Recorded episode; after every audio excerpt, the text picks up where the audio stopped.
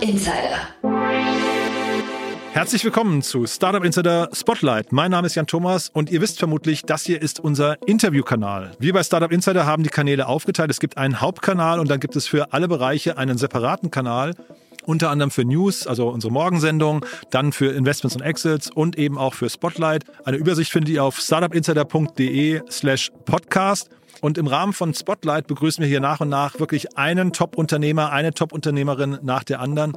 Ihr habt vielleicht mitbekommen, wir hatten die Geschäftsführer von Volocopter zu Gast, von Tado, von Bubble, von Finn Auto und viele andere in den letzten Tagen. Also wir freuen uns wirklich extrem, dass dieser Kanal so einen Zulauf bekommen hat. Und heute ein ganz besonderes Interview, denn bei uns Gast ist Lawrence Leuschner, der CEO und Co-Gründer von Tier Mobility. T-Mobility kennt ihr wahrscheinlich alle, das ist der Scooteranbieter, bei dem sich vielleicht die Geister scheiden. Ich glaube, es gibt extrem viele Menschen, extrem viele Fans, die sich über Scooter freuen. Und dann gibt es aber auch ein paar Menschen, die sich aufregen. Unabhängig dessen ist mit T-Mobility ein krasses Unternehmen entstanden, das jetzt aber äh, gemerged wurde mit seinem Kontrahenten oder Marktbegleiter Dot. Und wenn ein Unicorn oder vielleicht muss man auch sagen, ein ehemaliges Unicorn so einen Schritt wagt, dann ist es natürlich ein super Aufhänger für ein Gespräch. Und ich habe mit Lawrence wirklich extrem viele Facetten des Mergers besprochen. Wir sind die Reise von Tier Mobility im Schnelldurchlauf durchgegangen. Wir haben sogar auch über Rebuy, also die Station davor, gesprochen. Wir haben aber auch über Auszüge aus verschiedenen Artikeln gesprochen, bei denen Tier nicht ganz so gut weggekommen ist. Also auch das haben wir versucht einzuordnen. Und ich glaube, es ist wirklich ein extrem relevantes Interview, das ihr vielleicht auch an den ein oder anderen Freund oder Freundin von euch weiterempfehlen könnt. Vielleicht kennt ihr andere Gründerinnen und Gründer, die hier mal reinhören sollten. Es ist wirklich, glaube ich, ein Insiderbericht über eine der krassesten Rollercoaster-Fahrten in der Startup-Szene in Deutschland. Deswegen freut euch jetzt auf ein tolles Gespräch mit extrem vielen Insights und extrem vielen Learnings mit Lawrence Leuschner, CEO und Co-Gründer von Tier Mobility. Bevor es losgeht, noch eine Bitte. Like oder teile diese Folge. Deine Unterstützung ist für uns von unschätzbarem Wert und hilft uns, unsere Inhalte kontinuierlich zu verbessern. Interview. Cool, Lawrence, hallo, freut mich sehr. Hallo Jan, da, danke dir. und die ernst gemeinte Frage, wie geht's dir denn? Ja, mir geht's gut. Mir geht's gut. Sind jetzt äh, glücklich, dass wir sozusagen die Transaktion gesigned haben und sind auf dem Weg zum Closing und äh, Fühlt sich richtig an. Ich habe äh, in der Vorbereitung mich erinnert, wann wir uns das letzte Mal gesehen haben und habe dann gedacht, also ich weiß, das wirst du wahrscheinlich gar nicht mehr wissen, aber wir haben ein Gespräch geführt vor, ich glaube, sechs Jahren über deine Weltreise oder Süd Südamerika-Reise. Habe ich gedacht, ob du dich manchmal an, den, an, den, an diese Reise zurückgesehnt hast. Ja, äh, es war natürlich, äh, ich sag mal, äh, ähm, eine Reise des Lebens, ähm, aber da ist natürlich sehr viel passiert jetzt in den letzten sechs Jahren. Äh, ich kann mich auch ans Interview erinnern, das war noch eine andere Zeit.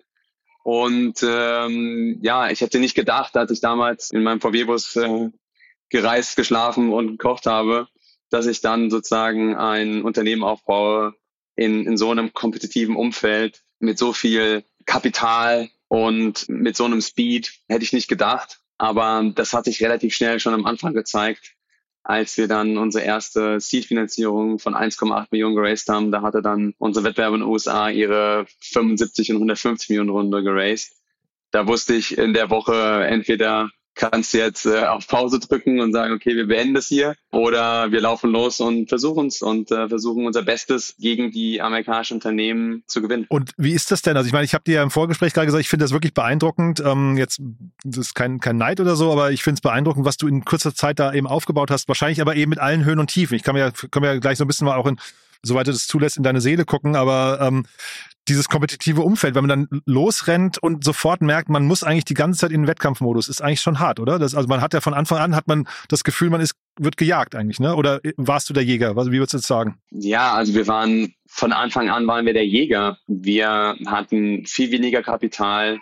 Wir hatten dann auf einmal in Europa weitere vier Wettbewerber. Und wir hatten insgesamt, als wir gestartet sind, 25 Wettbewerber. Und das habe ich natürlich nicht erwartet. Aber wie gesagt, wir haben entschieden, dass wir Gas geben und wir wollten jagen und ähm, sind dann auf dem Weg, haben wir uns sehr schnell entschieden, dass wir die Dinge anders machen wollen und haben angefangen zu überlegen, wie man die Fahrzeuge länger erhalten kann. Und durch meine Erfahrung von Rebuy wusste ich, wie man Fahrzeuge auch repariert und den Lebenszyklus verlängert. Und das war auch Teil meiner Mission oder ist Teil meiner Mission, dass hier die nachhaltigste Firma in dem Bereich ist. Und das hat uns sehr, sehr viel Kapital gespart in den ersten ein Jahr, weil wir unsere Fahrzeuge direkt vom Anfang an Jahre gehalten haben und nicht Monate. Und das äh, hat das Kapital, was die anderen gebraucht haben, haben wir nicht gebraucht, um die Fahrzeuge zu kaufen. Das heißt, das waren schon Dinge, die wir anders gemacht haben. Und ich hätte nicht gedacht, ich meine, wir reflektieren jetzt sechs Jahre, ne? Also mhm. ich habe da wirklich mein ganzes Herzblut reingegeben und alle Mitarbeiter auch. Und da ist natürlich äh, nicht klar gewesen, dass auf einmal ein Jahr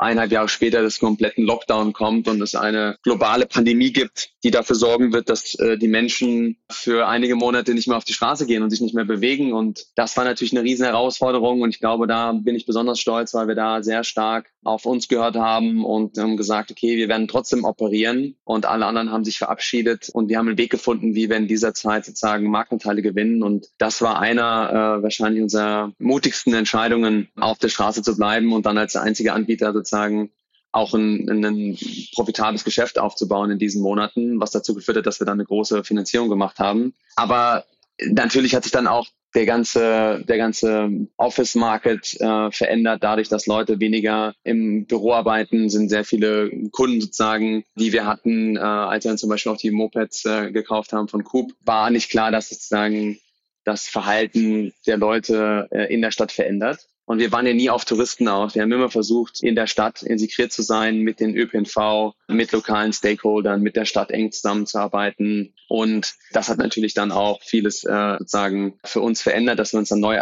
einstellen mussten, dass weniger Leute jeden Tag äh, zur Arbeit gehen. Und dann hat sich der Markt natürlich dann nochmal stark geändert, dadurch, dass immer noch Kapital sehr stark äh, in, die, in, in, diesen, in dieses Segment geflossen ist dass wir dann gemerkt haben, okay, ähm, unsere Fahrzeuge halten länger, wir sind sehr nachhaltig, wir haben jetzt irgendwie Covid überstanden, sind da verstärkt herausgegangen, aber die, die Städte wollen jetzt sozusagen auch ähm, nicht fünf Player haben oder sieben, sondern die wollen halt eins, zwei, drei, ja. Und deswegen gibt's dann halt auch äh, eine, eine neue Komponente, die dazugekommen ist, neben dem Sourcing von Hardware ist dann die Tendenzen dazugekommen, also eine Ausschreibung, in der man sich, bei der man sich bewerben muss. Und da waren schon ein paar verrückte Ausschreibungen dabei, die, zwei, die 200 Seiten äh, von allen Beteiligten gekostet haben. Da haben teilweise äh, die, die Eltern mitgeschrieben, weil das einfach so umfangreich war und Freunde, weil äh, es einfach extrem komplexe Entscheidungen sind, die man treffen muss bei so einer Ausschreibung. Und dann muss man sagen, haben wir ja sehr stark expandiert in andere Länder. Das heißt, neben der Hardware-Komponente, die wir gut gemacht haben,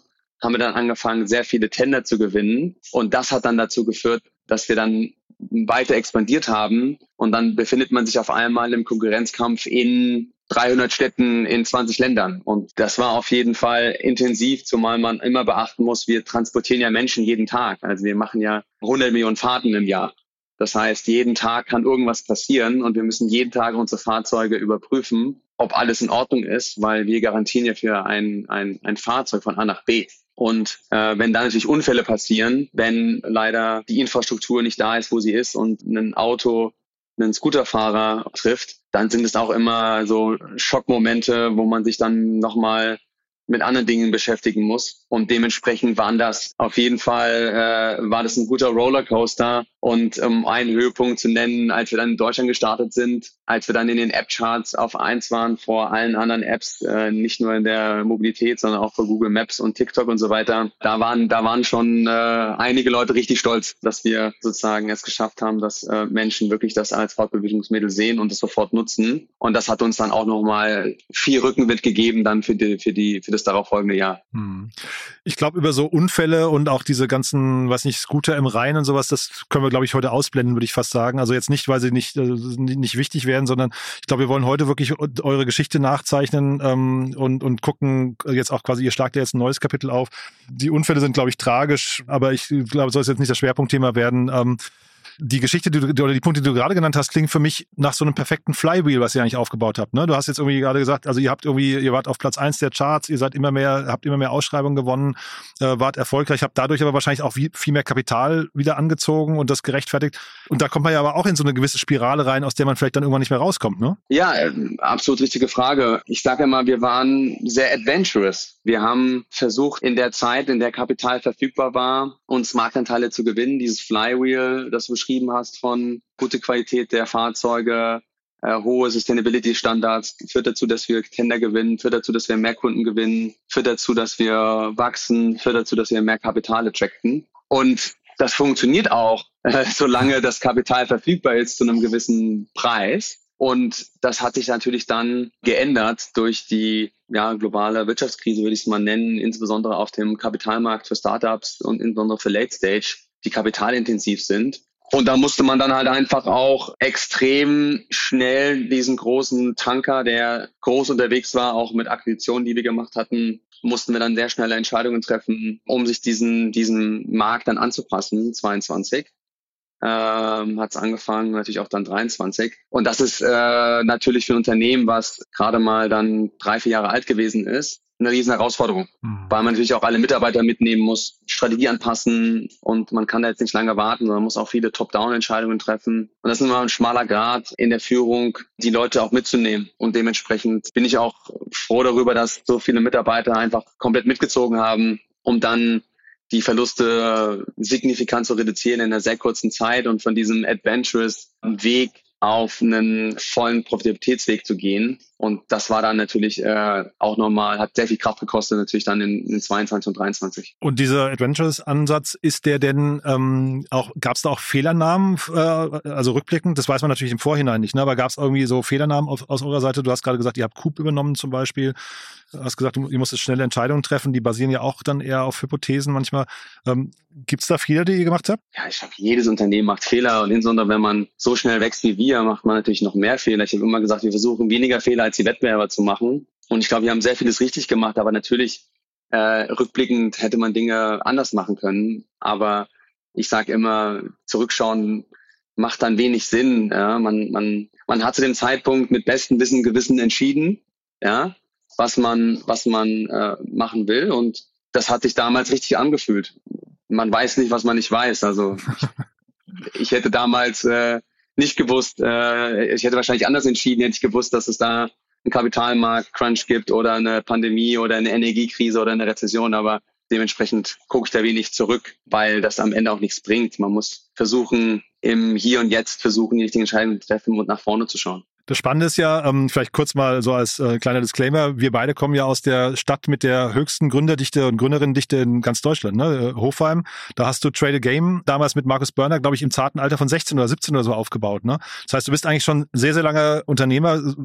Zieh doch mal vielleicht so Fazit, was waren jetzt so die äh, herausforderndsten Jahre? Waren das die letzten Jahre oder war das bei Rebuy auch schon so? Also ich glaube, dass jedes Unternehmen seine eigenen crazy Phasen hatte ähm, im Guten wie im Schlechten. Ich glaube aber, dass die letzten Jahre mit hier nochmal äh, ein anderes Level von Rollercoaster war, weil es ist ein, ein, von außen denkt man, ah ja, es ist eine App und die Leute buchen einen Scooter oder ein Fahrrad. Aha. Aber ein Geschäft zu managen in 20 Ländern, in irgendwie 400 Städten mit verschiedenen Modellen, mit einer IoT-Technologie, mit Hardware, Software, mit in einem regulierten Markt, der hochkompetitiv ist, das war schon, das war schon ein Brett. Und ähm, ich habe ähm, immer den Mitarbeitern gesagt, was ihr bei uns lernt in einem Jahr, das lernt ihr woanders in fünf Jahren und das hat auch für mich gegolten. Also ich habe extrem viel gelernt in der Zeit, lerne es immer noch und ich glaube, es ist immer wichtig, dass man äh, neben den äh, Renditen, die man erzielen will für alle Shareholder, dass man auch immer viel lernt. Und ähm, ich glaube, das, das kann jeder von sich behaupten, der bei Tier gearbeitet hat oder arbeitet, dass wir richtig viel gelernt haben. Kamst du mit dem richtigen Rüstzeug schon? Also jetzt Rebuy hast du davor ja, ich glaube, so zehn Jahre, ich weiß gar nicht, wie lange ihr das gemacht habt, aber irgendwas in dem Dreh. Ne? Ihr habt das sehr lange ähm, groß gemacht. Ich glaube, auf so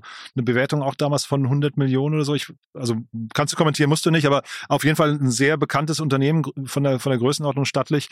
Waren da die richtigen Voraussetzungen für dich schon gegeben? Bringst du die richtigen Skills mit oder hast du gesagt, äh, jetzt weil du gerade vom Lernen sprichst, haben noch bestimmte Dinge gefehlt, die du jetzt noch in, in Lichtgeschwindigkeit aneignen musstest? Ja, also ich glaube, als, als ähm, wir Trade a Game gemacht haben aus Hofheim heraus, da konnte ich ein bisschen meine Erfahrungen vom Flohmarkt mitbringen, die, die ich gemacht habe. Äh, ich habe immer die, die, die Second-Hand-Artikel vom, von meinem Vater aus dem Lager verkauft, als ich neun war bis 16 und da, das war Trading, ja. da ging es um den Verkauf von Zweitprodukten oder von Secondhand. Äh, da ging es um Einkaufspreis, Verkaufspreis, da ging es um Logistik, da ging es um Kundenakquisition und äh, Kundenbindung. Äh, irgendwann ging es dann los mit äh, Business Angels bei Trade Game und irgendwann ging es dann los mit VC bei, bei Rebuy. Und dann wurde Was alles. Was das gleiche Unternehmen ist, ne? Entschuldige, ganz gut für die Hörerinnen und Hörer. Ja, ja, ja. ja, genau, ja, Ne? ja. Mhm.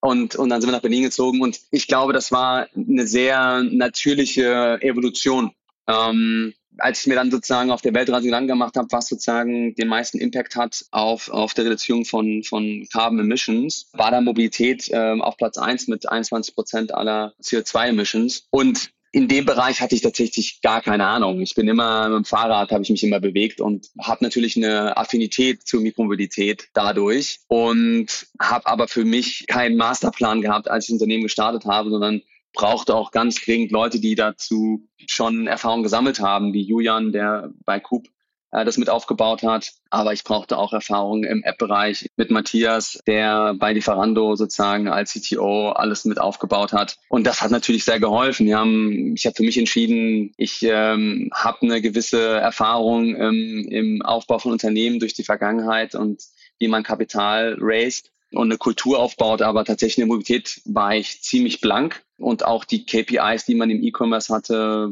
konnte man nicht eins zu eins anwenden und ähm, habe dann schnell versucht, Leute, die Erfahrung hatten in der Mobilität mit reinzuholen, zum Beispiel von Uber. Und das waren schnell Senior Hires, die wir direkt am Anfang reingeholt haben. Ich glaube, das war natürlich äh, eine große Herausforderung, äh, gerade am Anfang, äh, gerade in so einem kompetitiven Feld. Und was man schnell gemerkt hat, dass ähm, das kann man alles lernen. Man muss halt irgendwie Shortcuts äh, in der Learning Curve äh, finden und muss die Leute reinholen.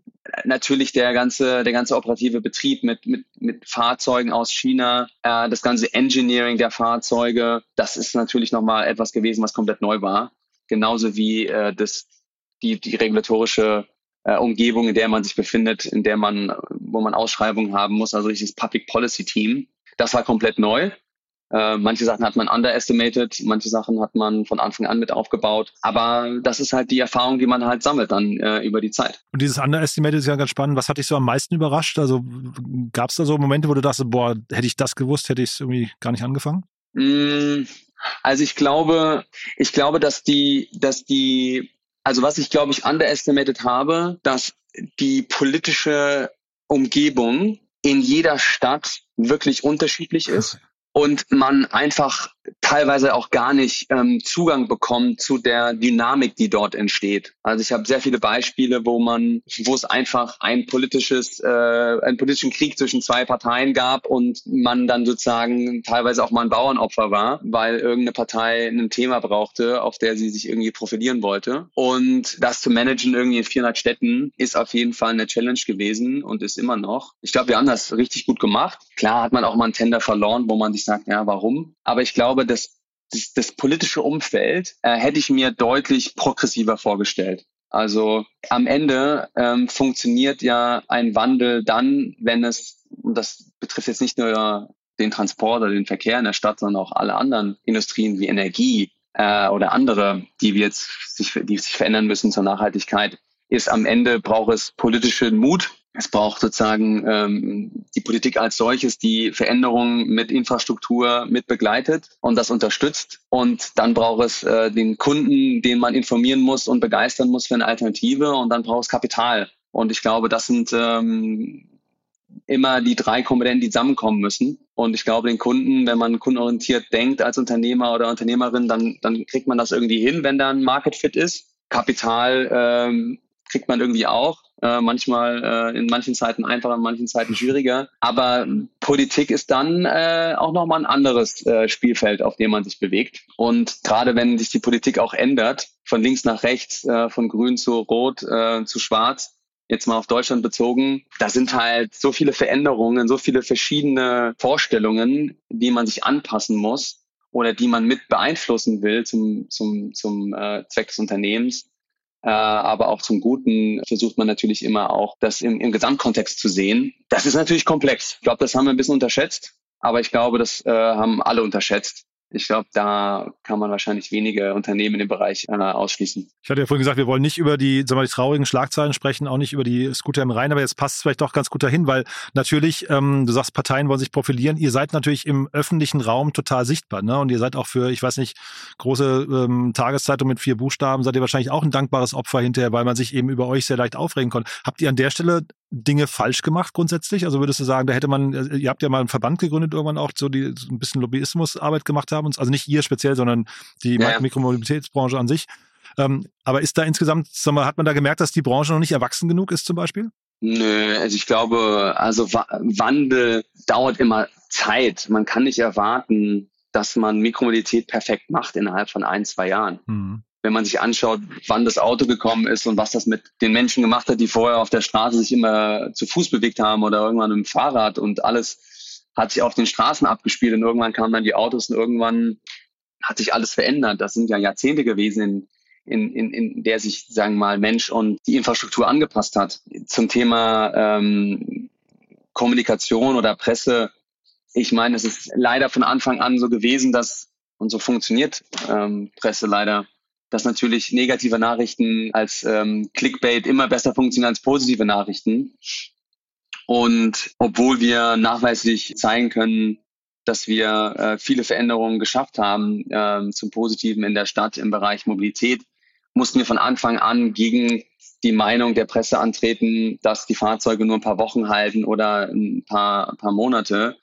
Und ich habe das äh, gebetsmühlenmäßig vom ersten Tag immer gesagt, unser Anspruch ist, äh, die müssen mindestens zwei Jahre am Anfang halten und dann vier und dann fünf und jetzt halten sie über fünf Jahre. Jetzt treffe ich immer noch Leute, die sagen, ja, aber eure Fahrzeuge halten doch nur ein paar Wochen. Mhm.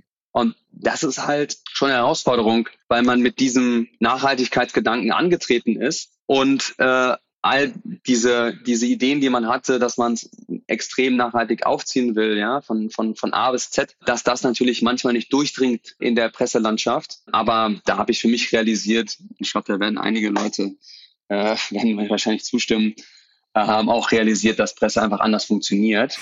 Und dementsprechend muss man das dann einfach ausblenden. Die Presselandschaft ähm, und so funktioniert Presse leider. Lass uns das mal als Brücke nehmen. Ich habe in den letzten Tagen, also dir ist ja die Ehre zuteil geworden, jetzt mehrfach beim Manager-Magazin irgendwie ähm, Headlines äh, zu zieren. Man hatte so das Gefühl, die haben sich so ein bisschen auf euch eingeschossen. Ne? Wir wollen jetzt nicht zurückschießen, aber vielleicht kannst du mal, vielleicht können wir mal über den Anlass reden, warum die über euch geschrieben haben, weil es, ihr schlagt jetzt das nächste Kapitel auf, ne? Ja, also ich, ich werde jetzt auf gar keinen Fall zurückschießen, das ist mein Stil und äh, es gibt da sehr ähm, sagen wir mal, äh, Medien und auch das Gespräch, wie wir es führen, das ist ein Gespräch, was in die Tiefe geht und ähm, was sozusagen holistisch auf Themen schaut und ähm, was, ähm, was sozusagen äh, hoffentlich dem, dem Zuhörer, Leser auch irgendwie ein paar Insights gibt und irgendwas Neues dabei ist und dir Spaß macht und mir irgendwie auch Spaß macht und ich trotzdem in der Lage sein muss, kritische Fragen zu beantworten. Mhm. Wenn es halt nur negativ ist und sehr populistisch ist, dann macht das halt aus meiner Sicht ist das nicht weder mein Stil und das auch nicht, wofür ich stehen will. Und dementsprechend ähm, mache ich relativ wenig Presse sozusagen äh, Arbeit, aber für das äh, Interview weiß ich, dass sozusagen ein, ein, ein Format ist, was sozusagen auch in die Tiefe geht. Ähm, sozusagen, um jetzt mal äh, die Veränderung, die sozusagen jetzt auch nicht nur durch das Magazin, was du genannt hast, sondern auch durch andere Magazine publiziert worden ist. Äh, wir haben uns entschieden, dass wir den Markt konsolidieren. Ich habe immer gesagt, es gibt für mich so fünf Stufen. Die erste Stufe ist, versuchen die Hardware dahin zu bekommen, dass sie nachhaltig betrieben werden kann und man einen Return on Investment hat und man das auch finanzieren kann über Banken. Das haben wir geschafft. Dann war der zweite Schritt, dass wir eine, ein Playbook aufbauen, wie wir die Tender gewinnen. Das haben wir dann sozusagen auch geschafft. Und dann fing das Flywheel an, dass wir dann entschieden haben, dass wir dann auch mehr Kapital zu raisen, um in, in, in dem Bereich dann auch zu expandieren und den Skaleneffekte zu erzeugen. Und irgendwann war aber der Schritt dann auch wichtig zur Profitabilität und dafür braucht man Größe. Und ähm, in dem Markt aus meiner Sicht, wenn man jetzt holistisch drauf schaut und auch so ein bisschen sein Ego zurückstellt, muss man dann ganz klar sagen, es gibt einfach zu viele Player. Jetzt kann man weiter davon überzeugt sein, ja, wir schaffen das alleine und irgendwann werden aus den 25, mit denen wir gestartet sind, wurden irgendwie 10, jetzt sind es irgendwie 4, 5, dann werden es irgendwann zwei. Oder man sagt, okay, man geht jetzt einen Schritt nach vorne und entscheidet sozusagen in der Konsolidierung äh, von Anfang an mit, was passiert. Und für uns die absolut richtige Entscheidung, jemanden gefunden zu haben, mit dem man sich auf der, auf der Wertebasis extrem gut versteht. Was immer aus meiner Sicht das Wichtigste ist, weil am Ende ist, wird eine Integration nur erfolgreich, wenn man gleiche Vorstellungen hat von der Zukunft und man menschlich zusammenpasst. Und wir haben jetzt dort jemanden gefunden, der genau das mitbringt. Zufällig auch noch einen Footprint, der sehr ähm, gut zu uns passt. Also aktiv äh, sehr stark in Frankreich, sehr stark in Belgien, Marktführer natürlich auch in, in, in Italien, und das sind Märkte, die wir ähm, ähm, gerade auch Belgien und äh, Italien, teilweise auch Frankreich, ähm, wo wir nicht Marktführer sind. Und das bringt uns doch mal weitere Größe, weitere Marktmacht, was uns sagen dann auch hilft, äh, noch schneller profitabel zu werden. Ich meine, der Markt ist immer noch kompetitiv. Das äh, wird wahrscheinlich auch so mit zwei, drei Playern bleiben, aber man braucht wahrscheinlich nicht fünf Fahrzeuge nebeneinander, um sich zu entscheiden, von A nach B zu fahren. Und äh, genau, das haben wir jetzt ähm, gesigned und sind jetzt auf dem nächsten Closing und fühlt sich gut an. Hm. Ähm, ich kann ja den Manager-Magazin oder die beiden Artikel mal kurz kommentieren, weil ich habe das neu, ich hatte mit Finn Auto hier schon gesprochen, die waren auch, ähm, wurden auch äh, breiter thematisiert, glaube ich, auch im Kapital damals. Und ich hatte einen Podcast gehört, Jonas Rest, also vom Manager-Magazin mit Sven Klausen, nennt sich das Thema. Und da hat der Jonas, der hat über die Berliner Startup-Szene referiert, hat gesagt, in der Szene findet man kritische Presse immer gut, solange sie nicht gegen das eigene Unternehmen geht. Ne? Und ähm, ich fand die beiden Artikel so ein bisschen, sag mal, da hat man so eine, so eine Grundhäme drin gelesen. Du hast gerade gesagt, so ein bisschen Klick clickbaiten. Ich habe gedacht, ob das vielleicht, ob, ob den Manager-Magazin-Redakteuren ab und zu auch mal gut tun würde, vielleicht mal ein Praktikum in einem, in einem Startup zu machen, weil das ist halt schon eine andere Welt. Ne? Ähm, weiß nicht, wie, wie liest sich so eine Headline für dich? Äh, E-Scooter-Firma Tier flüchtet sich in Merger mit Rivalen Dot. Das, was macht das mit einem, wenn man das liest? Mm, also erstmal nicht so viel, wenn man sich dann anschaut und merkt, dass es sozusagen auch einiges halt dann auch dann nicht richtig ist und man natürlich immer will, dass, äh, dass die Wahrheit da draußen ist. Aber ich, wie gesagt, ähm, Jan, ich will da gar nicht so tief einsteigen. Mhm. Ähm, das ist für mich schon wieder Thema von gestern. Ich glaube, es geht jetzt überhaupt nicht darum, dass man irgendwie von der Presse hofiert wird, ähm, zumal ich auch keine Presse lese. Ähm, es geht auch nicht darum, dass äh, nur Gutes berichtet wird, aber es geht um, um ein, ein, sage ich mal, ausgewogenes Verständnis auch von den Herausforderungen, die passieren in diesen Unternehmen. Also ob das jetzt, ich glaube, viele merken natürlich, dass es gerade eine angespannte Situation ist in vielen Unternehmen, auch in Deutschland. Und das ist nicht einfach für viele Leute, das ist nicht einfach für die Führung, aber es ist natürlich auch sehr schwer für Mitarbeiter, mhm. sich in so einem Umfeld ähm, zu bewegen und viele Entlassungen, die wir von A bis Z sehen in allen in allen äh, Industrien und ich glaube, mir geht da kein Herz auf, äh, wenn man sozusagen immer ähm, draufhaut auf die Startup-Szene. Und diese Häme, die habe ich jetzt äh, klar bei uns auch gesehen, aber die Häme sehe ich auch bei anderen mhm. äh, Artikeln über andere Unternehmen und dementsprechend ähm, bringt mich das im Leben nicht weiter, das mhm. zu lesen. Deswegen habe ich damit aufgehört wir müssen, müssen es auch nicht zu vertiefen. Ich hatte nur so das Gefühl, das war jetzt so eine Aneinanderreihung von eher den Negativschlagzeilen, ne? Irgendwie, was ihr mal wert wart und jetzt noch wert seid und dass ihr eigentlich zu viel Geld verbrennt, was irgendwie auch klar ist bei dem Modell wahrscheinlich, ne? Dann irgendwie werden irgendwie anonyme Investoren hm, zitiert mit ein großer Fuck-up und sowas. Und da habe ich mich gefragt, ob das dann irgendwie der, der Sache auch gerecht wird, ne? Weil wir haben ja gerade irgendwie auch drüber gesprochen, in, in Lichtgeschwindigkeit irgendwie auch ein krasses Unternehmen aufgebaut. Das muss man erstmal schaffen, ne? Also da, weißt du, da hat so für mich jetzt gefühlt die Augen, also, ne? Ich, ich kommentiere jetzt mal quasi für dich, so die Ausgewogenheit gefehlt. Lass mal diese Anbahnung mit, mit Dot jetzt mal äh, nochmal kurz besprechen, weil es war vor, ich glaube, einem halben Jahr auch schon zu lesen oder ein Dreivierteljahr, dass ihr, hat Sifted, glaube ich, damals berichtet, dass ihr mit ähm, Bolt eigentlich in der Due Diligence seid. War das damals eine Fehlinformation oder habt ihr jetzt quasi mit mehreren gesprochen? Also wir haben uns im letzten Jahr ähm, mit der Konsolidierung beschäftigt und haben uns angeschaut, welche Unternehmen zu uns passen und äh, was der beste Fit ist.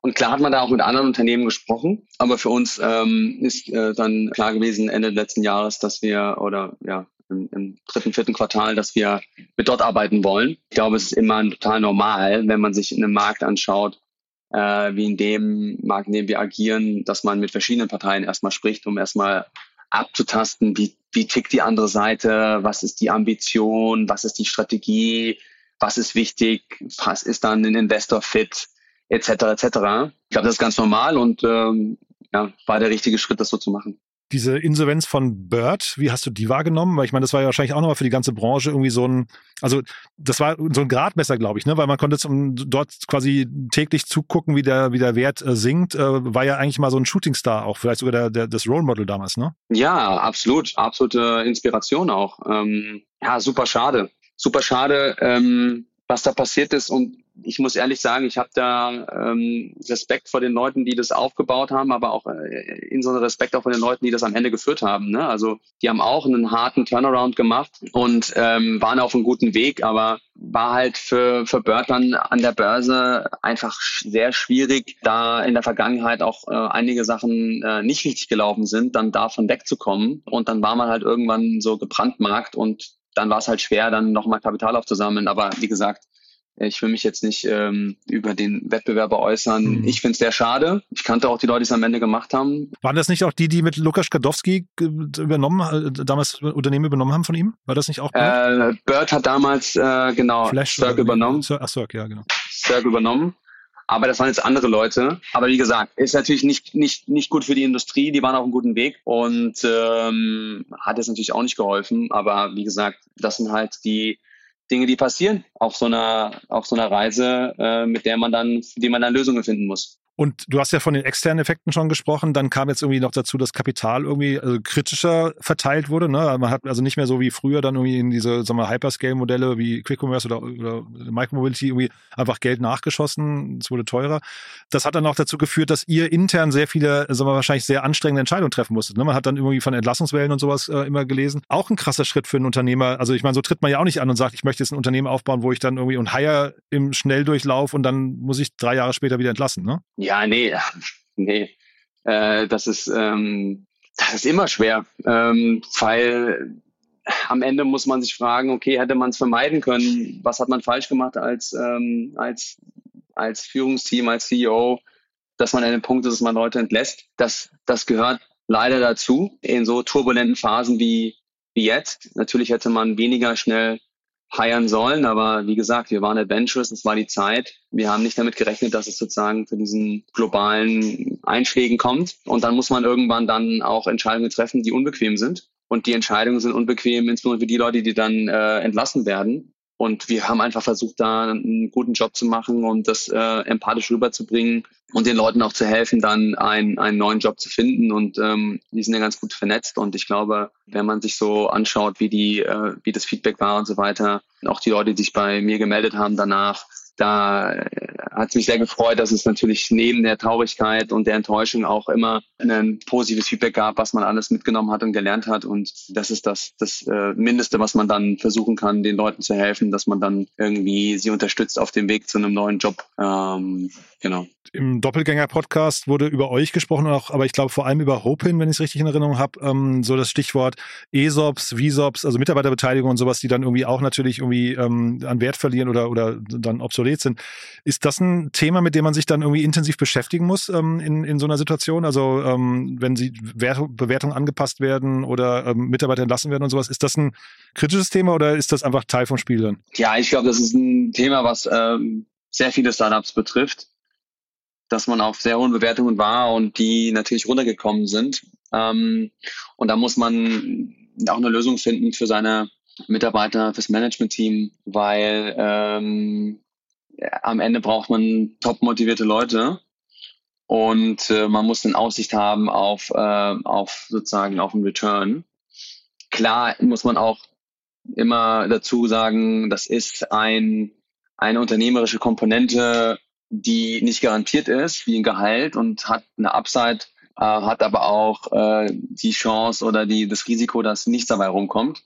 Wir versuchen da sozusagen, haben da auch eine Lösung gefunden, wie wir ähm, äh, das anpassen können an, an Bewertungen, die runtergekommen sind. Und ich hoffe, dass das viele Startups auch machen. Und äh, das natürlich auch taffe Verhandlungen mit den Investoren. Aber am Ende geht es darum, motivierte Leute zu haben. Und ich glaube, am Ende stimmt er jedem, stimmt er jeder zu. Und das muss natürlich auch gut kommuniziert werden und äh, ist auf jeden Fall eine Challenge. Und diese taffen Verhandlungen mit den Investoren, ich kann mir vorstellen, die sind bei euch wahrscheinlich jetzt, also Vielleicht kannst du mal kurz so ein bisschen uns ins Bild rücken. Wie ist das denn mit den Investoren? Ich meine, die haben, die haben euch doch wahrscheinlich eine Zeit lang total gefeiert.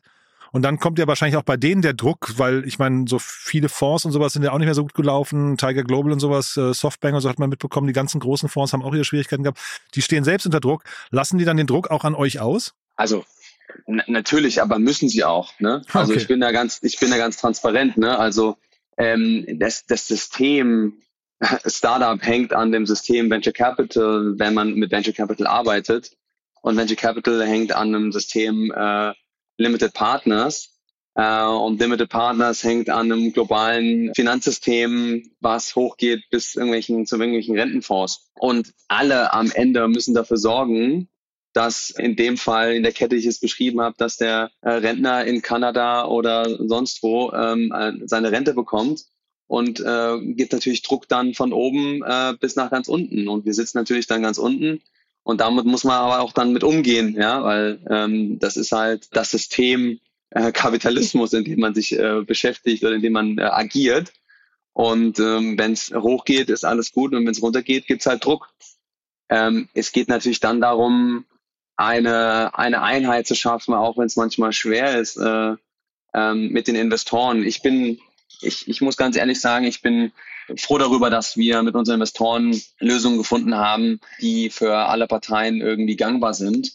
Und das ist nicht immer der Fall. Ja, und da muss man als äh, Unternehmerin oder Unternehmer immer auch versuchen, ähm, auch mal dagegen zu pushen. Aber man muss manchmal auch einfach nachgeben und die Dinge akzeptieren, wie sie sind im Finanzsystem, die, die einfach ihre eigenen Regeln haben. Und dementsprechend sind natürlich äh, nicht nur wir unter Druck, sondern auch alle anderen in der Kette.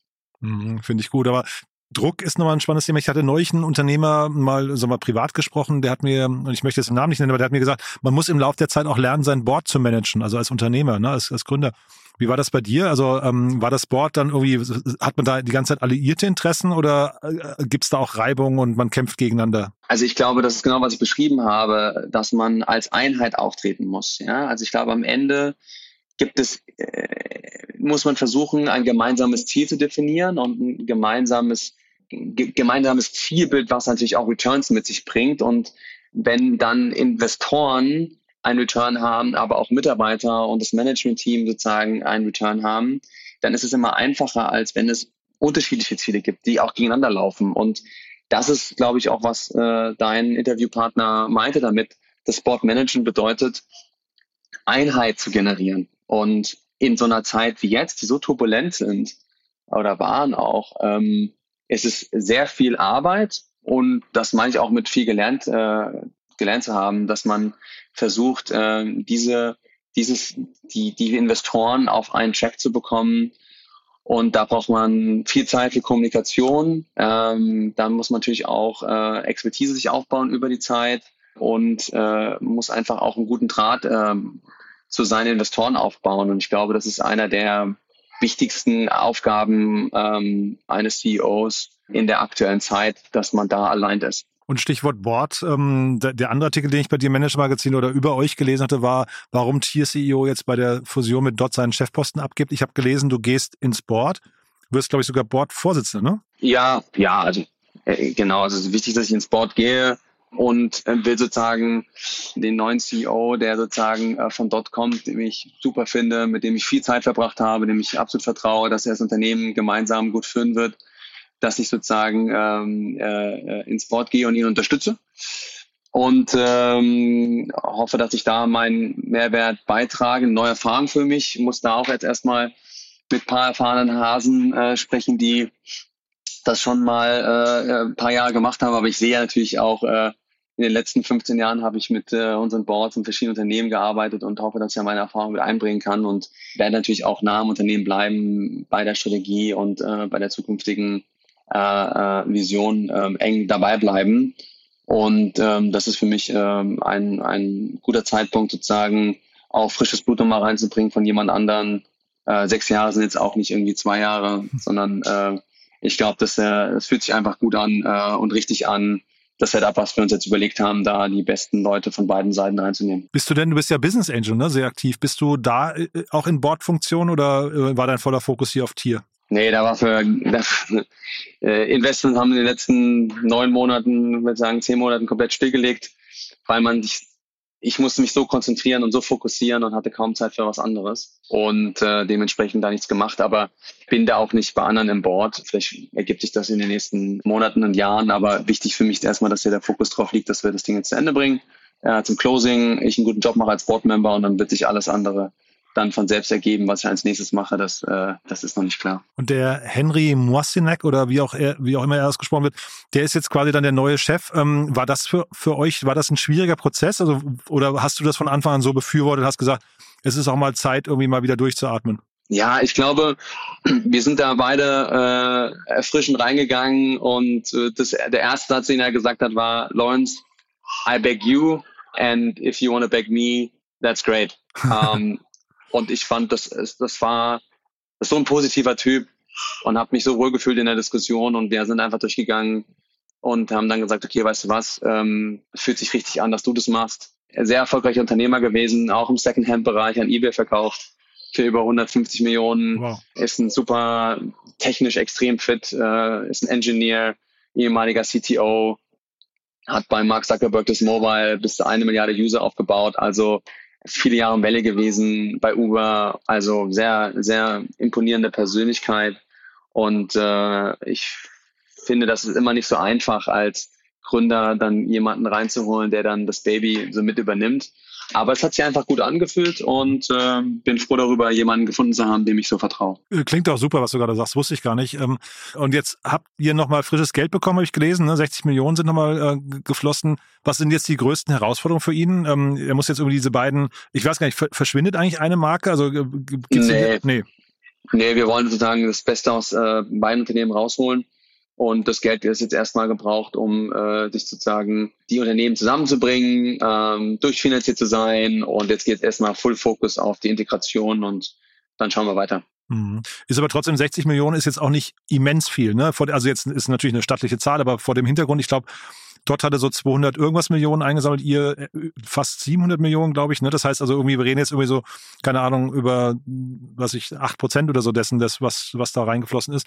Kommt man damit weit genug? Ja, ja, also das ist unser Plan, dass wir kein Kapital mehr brauchen und wir waren ja schon beide sehr nah an der Profitabilität. Also unsere Profitabilität haben wir letztes Jahr von äh, ähm, extrem gesteigert, muss man sagen. Ähm, und sind, sind fast an der Profitabilität gewesen und dort war auch äh, noch näher dran und ich glaube, das sind äh, einfach, ähm, einfach zu der aktuellen Zeit muss man einfach äh, mit, einem, mit weniger Geld arbeiten und muss einfach klar, ganz, ganz klar und hart äh, zur Profitabilität marschieren. Mhm. Und äh, dafür muss auch weniger Geld äh, bereitstehen. Und dein Leben verändert sich jetzt stark? Also, oder bist du dann operativ jetzt erst einmal stark involviert? Nee, wahrscheinlich hast du dann irgendwie auch mal ein bisschen mehr den Kopf frei, ne? Genau, also es war erstmal wichtig, nach der Transaktion, nach, äh, sagen wir mal, null Tagen Urlaub aus den letzten eineinhalb Jahren, mal durchzuatmen und ähm, das, äh, das, äh, das wurde gemacht und jetzt ähm, geht es darum, das Ding zu closen und äh, dann in eine neue Rolle zu, zu, zu gehen. Mhm. Und dann schauen wir mal. Und closen heißt, also die Tinte ist noch nicht trocken, aber schief gehen kann eigentlich nichts mehr. Genau, es ist gesigned und äh, jetzt gibt es noch so ein paar Steps, äh, die gemacht werden müssen auf der Legal-Seite. Mhm. Ich hatte ja vorhin gesagt, der Artikel, den ich rausgesucht hatte, ähm, der Artikel, den wir letztes Mal, das Interview, was wir geführt haben, der hieß Rebuy AD Surfen La Panamerica, äh, Panamerikaner. Ähm, ist das jetzt quasi für dich der nächste Schritt? Kommt da nochmal so ein, so ein ausgiebiger Urlaub? Ja, also ich glaube, ich bin ein Freund von, von äh, von Energietanken äh, nach irgendwie fünf, sechs Jahren äh, merkt man doch, wenn man einfach alles gibt, seine ganze Energie reinsteckt, mhm und ähm, merkt dann einfach, äh, dass man irgendwie auch schmaliger, schmallippiger wird oder die Zündschnur ein bisschen kürzer ist ähm, und man irgendwie ähm, dann auch einfach mal äh, durchatmen muss. Und das mhm. Durchatmen geht halt auch nicht in zwei Wochen. Deswegen äh, definitiv ähm, dann erstmal ruhiger angehen neben meiner Bordrolle. Äh, werde wahrscheinlich nichts anderes machen, äh, ähm, sozusagen auf der äh, Arbeitsebene, aber trotzdem äh, gibt viele Themen, die spannend sind im Leben, die man jetzt machen kann äh, äh, in den nächsten nächsten zwölf Monaten. Du und wenn du jetzt so zurückschaust, ähm, ich weiß nicht, wie du das empfindest, aber als Unternehmer und wahrscheinlich bei dir jetzt noch in Hypergeschwindigkeit, diese positiven und negativen Momente, aber vor allem die positiven verfliegen halt immer so schnell. Ne? Also man man kann das gar nicht so schnell greifen, was da alles passiert, weil halt sofort wieder auch Probleme kommen und so, also dieser Rollercoaster. Was bleibt so hängen als schönster Moment bei dir, wenn du, wenn du zurückblickst? Also ich glaube, es war schon sehr besonders, als äh, wir als deutsche Firma in Berlin äh, unser quasi gestartet sind äh, in anderen Ländern, Österreich und so weiter und konnten die nicht in Deutschland starten, weil es gab keine gar keine Legalisierung und dann gab es quasi diesen deutschen Plan, äh, wenn Deutschland aufmacht, dann wollen wir sozusagen auch richtig da sein. Und das hat natürlich alle Unternehmen auf dem Plan, weil Deutschland ein Riesenmarkt ist, ja. Und äh, dann sitzt du da äh, an deinem Handy oder am, am Laptop und guckst, ähm, hast alle Wettbewerber-Apps und guckst dann äh, am ersten Tag, nachdem die Legalisierung freigegeben worden ist, um 6 Uhr morgens und siehst um 6 Uhr eins, wie die ganzen Scooter dann äh, sozusagen freigeschaltet werden. Krass. Äh, von den Wettbewerbern und von einem selbst und denkst dir so, äh, was passiert denn da? Und, und dann siehst du auch, wie sich Scooter bewegen in Lastwagen von den anderen, weil du siehst, dass die irgendwie schon aktiv gestellt worden sind. Es war so ein bisschen wie so ein wie so ein Risikospiel oder ich weiß nicht, wie man das beschreiben soll, aber es war sehr spannend zu sehen und dann, dann wusste nicht, wie tritt, wie tritt der Wettbewerb auf und äh, Wir waren dann auf einmal, äh, hatten wir gesehen, okay, ein Wettbewerber geht in Hamburg los, ein Wettbewerber geht in Berlin los, der andere geht irgendwie in Köln los. Und wir sind einfach irgendwie, ich glaube, irgendwie in acht Städten gleichzeitig gestartet mit der größten Flotte und haben es dann irgendwie in den, diesen Sommer, der so, so schön und so warm war, es dann geschafft, äh, äh, pre-Covid ähm, dann innerhalb von sechs Wochen auf ähm, Platz 20, 15, 10, 5, 3 auf Platz 1 der Charts zu sein. Und da waren wir relativ lange auch äh, als meist downgeloadete App. Und das war irgendwie schön zu sehen, wie die Leute dann einfach auch schreiben, so hey, ich es ist irgendwie 35 Grad, ich fahre gerade mit Scooter durch äh, Frankfurt zu meinem, zu meinem Banktermin äh, und äh, hat super viele Leute, die sich melden, sagen, äh, danke, dass ich mal ein Taxi durch die Stadt fahren muss und die Stadt verpeste und die ganze Zeit irgendwie gestresst bin, sondern ich habe irgendwie eine gute Zeit zu meinem Termin. Das fand ich irgendwie, da hat man gemerkt, okay, äh, es ist angekommen, äh, wir sind zu Hause. Mega. Also ein schönes Bild, finde ich, dann machen wir hier Schluss. Oder vielleicht noch ganz kurz in einem Jahr, was würdest du sagen, wo stehen, wo stehen die beiden Unternehmen dann? Ähm, integriert im Sinne von äh, alles irgendwie ähm, geschafft, was man sich vorgenommen hat. Erfolg beschreibe ich immer, wenn man seine Ziele erreicht. Wir haben Ziele gesteckt, die äh, ambitioniert sind, aber nicht zu ambitioniert sind, sondern ich hoffe, dass wir die Ziele erreichen, sodass wir auftreten können als eine Company und äh, dass äh, die Ziele erreicht worden sind. Lawrence, du ganz lieben Dank, dass du da warst. Ist wirklich eine tolle Geschichte, finde ich. Ich drücke die Daumen für die nächsten Schritte und für die Zukunft und freue mich, wenn wir uns dann, ja, ich weiß nicht, im Jahr oder wann auch immer wieder sprechen. Machen wir so. Danke, Super. Jan. Danke dir, ne? Bis dann. Ciao. Ciao, servus. Dir hat das Thema der Folge gefallen und du willst dein Wissen vertiefen? Auf www.startupinsider.de/slash podcasts findest du mehr als 2500 unserer Podcast-Folgen sowie viele weitere Podcast-Kanäle aus dem Startup-Ökosystem. Filter ganz einfach nach deinem Thema oder suche nach individuellen Inhalten.